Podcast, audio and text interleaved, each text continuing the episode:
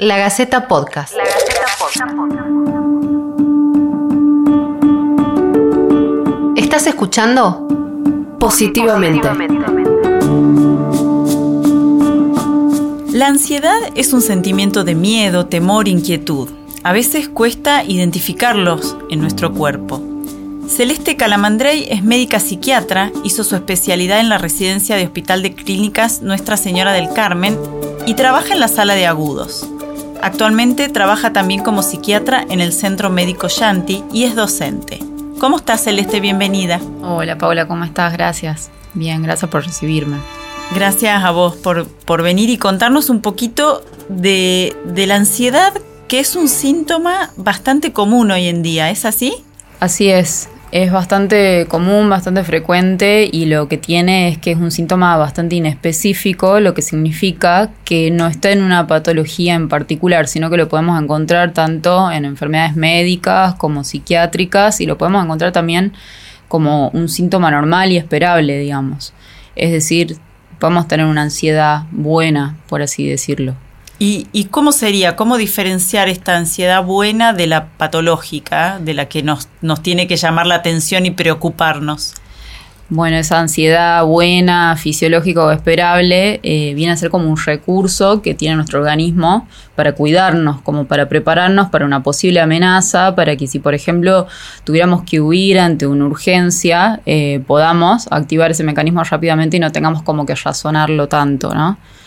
Eh, también puede ser, por ejemplo, que esté presente de manera normal en algunas personas como un rasgo de personalidad, o sea, que tengan como una cuota extra de ansiedad que el común de la gente eh, de forma constitucional y esto no es algo patológico forma parte de su persona, digamos. Exactamente, los llamados ansiosos, por así decirlo. ¿Y cómo, cómo lo reconocemos en el cuerpo, no? Las palpitaciones, el aceleramiento, ¿cómo se reconoce la ansiedad en la mente y en el cuerpo?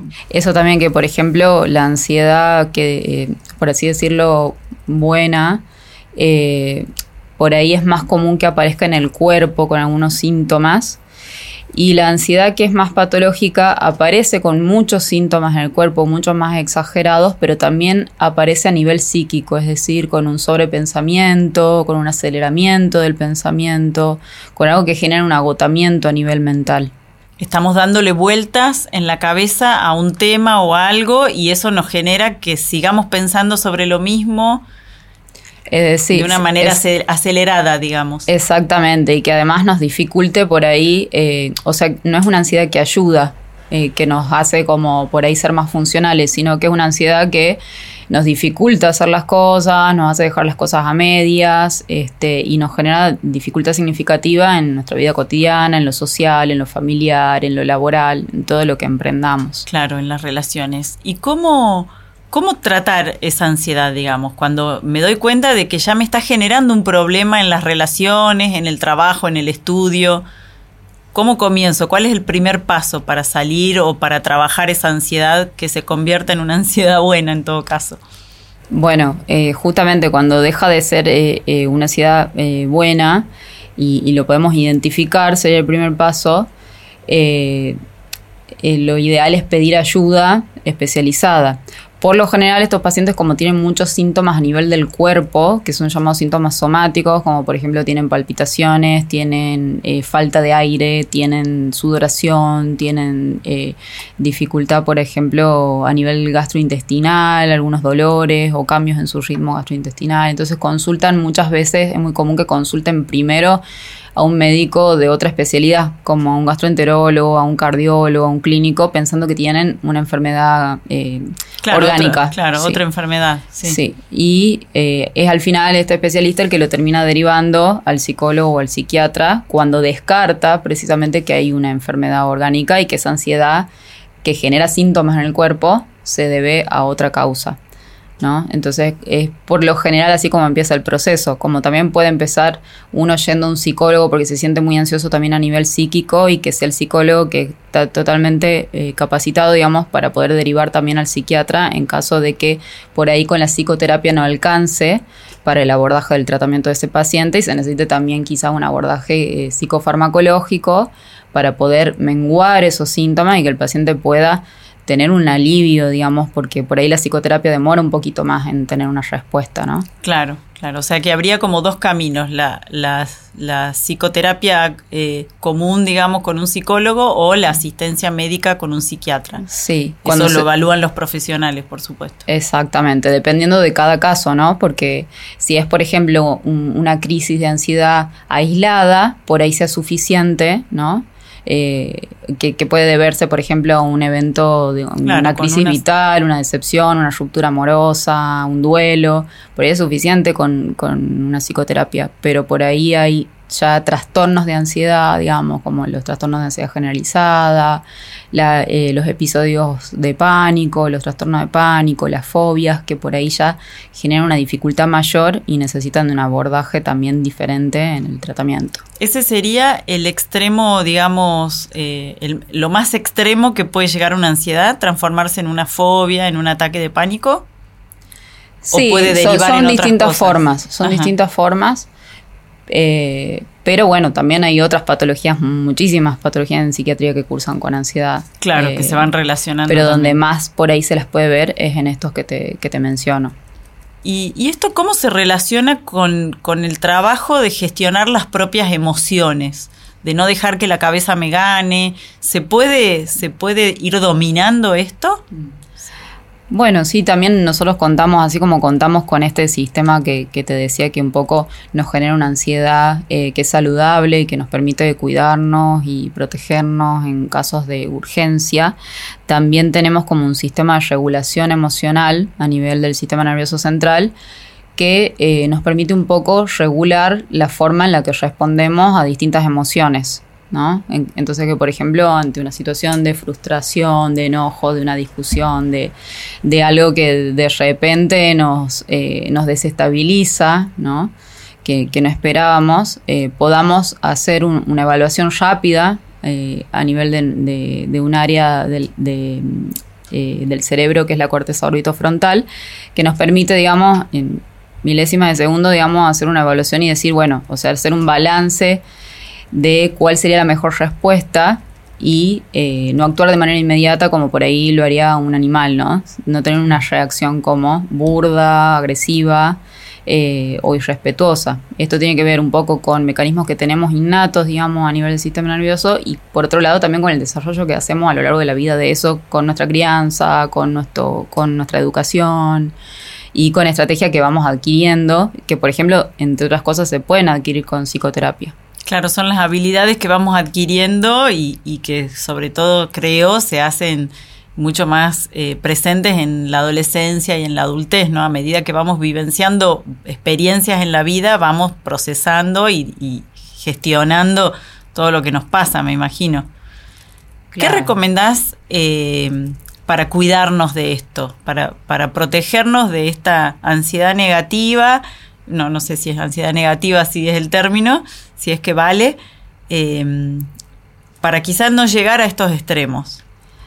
Bueno, por ahí este eh, no siempre vamos a tener como esa misma habilidad en la misma medida de poder responder porque estamos sujetos a cambios constantemente, ¿no? O sea, cosas que por ahí prevíamos para esta misma semana de repente nos salen mal, entonces también tenemos que poder adaptarnos a esos cambios.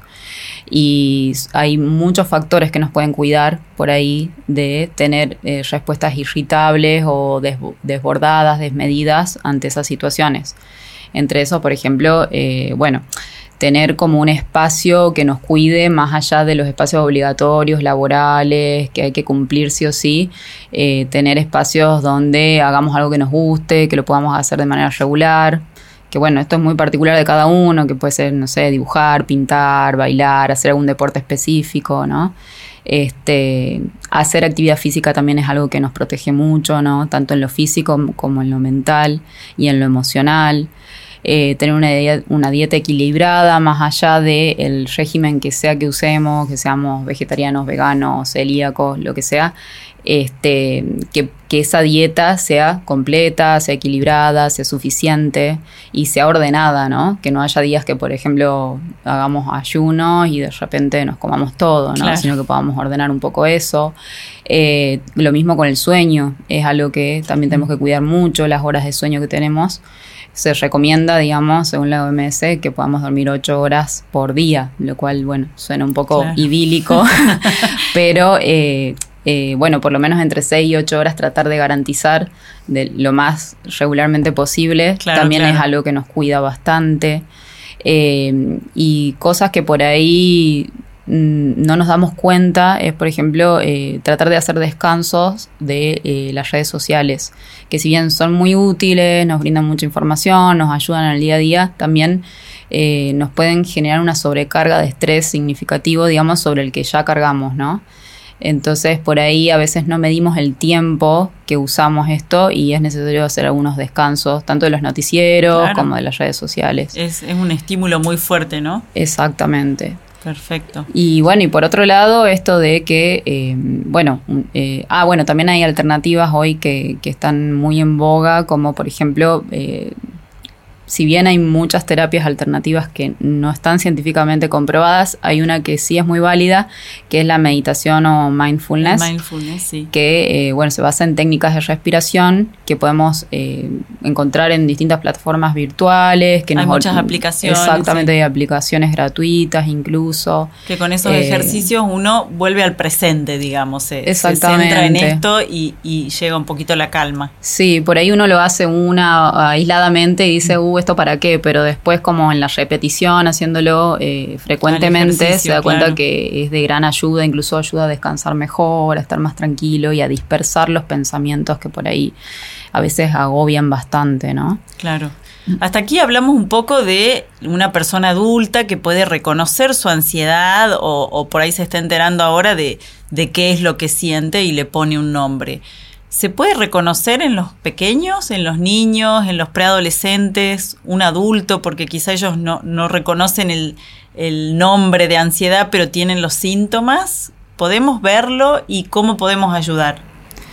Sí, a ver, de hecho en los adolescentes es como más común incluso hoy. Este, por ahí precisamente porque no son tan escuchados. No sé, hay muchas teorías de por qué hoy son tan frecuentes los, los episodios y los trastornos de ansiedad en los adolescentes, pero sí, son bastante... Eh, eh, se está dando mucho, digamos, la consulta. y por ahí este lo bueno, digamos, que, que, que por lo menos yo estoy viendo en el adolescente es que ellos eh, son una generación que sí, sí ve a la terapia psicológica o psiquiátrica como algo válido y como algo a lo que no les, eh, no les cuesta como tanta dificultad. Claro. Eh, decir, Sí, lo necesito, ¿no? Que por ahí a los adultos mayores de 40 es como que eh, todavía hay eh, todavía hay una negación y hay como un tabú, una cuestión este como como un estigma bastante grande, sobre todo a ir al psiquiatra, que el adolescente no lo tiene y eso es una, una cosa como muy positiva. ¿Y qué reconocen ellos como síntomas, no? Los, chicos por ahí que están yendo, que están siendo asistidos por la ansiedad, eh, ¿qué síntomas reconocen en el cuerpo? ¿Cómo explican esa ansiedad? Y como te digo, bueno, cuando ya se trata de un trastorno, a veces no, no hay explicación que ellos puedan brindar. Ellos no, no entienden por qué aparece esto o a veces no hay un motivante o un desencadenante que se pueda identificar. Pero sí sienten que no se pueden concentrar, no pueden hacer sus actividades, calculo, cotidianas de, que les irrumpen su vida cotidiana. Sí, sí, sí. Y se presenta con muchos síntomas en el cuerpo a veces incluso se acompaña de, de otros, otras situaciones como autolesiones, ¿no? Entonces, sí es algo que requiere de un abordaje específico, digamos, y, y sobre todo de, hacer una escucha, ¿no? De por ahí no subestimar eh, al adolescente en esto que, eh, que por ahí eh, a veces he tratado quejoso, de que como que, pero si no te falta nada, ¿no?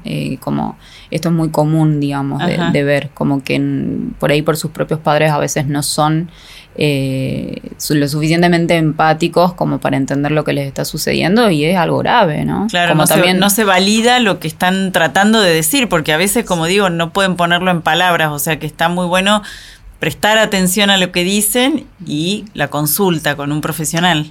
Exactamente. Bueno, Celeste, completísimo. Muchísimas gracias por tu asistencia. Esperamos que esto sea de ayuda para mucha gente.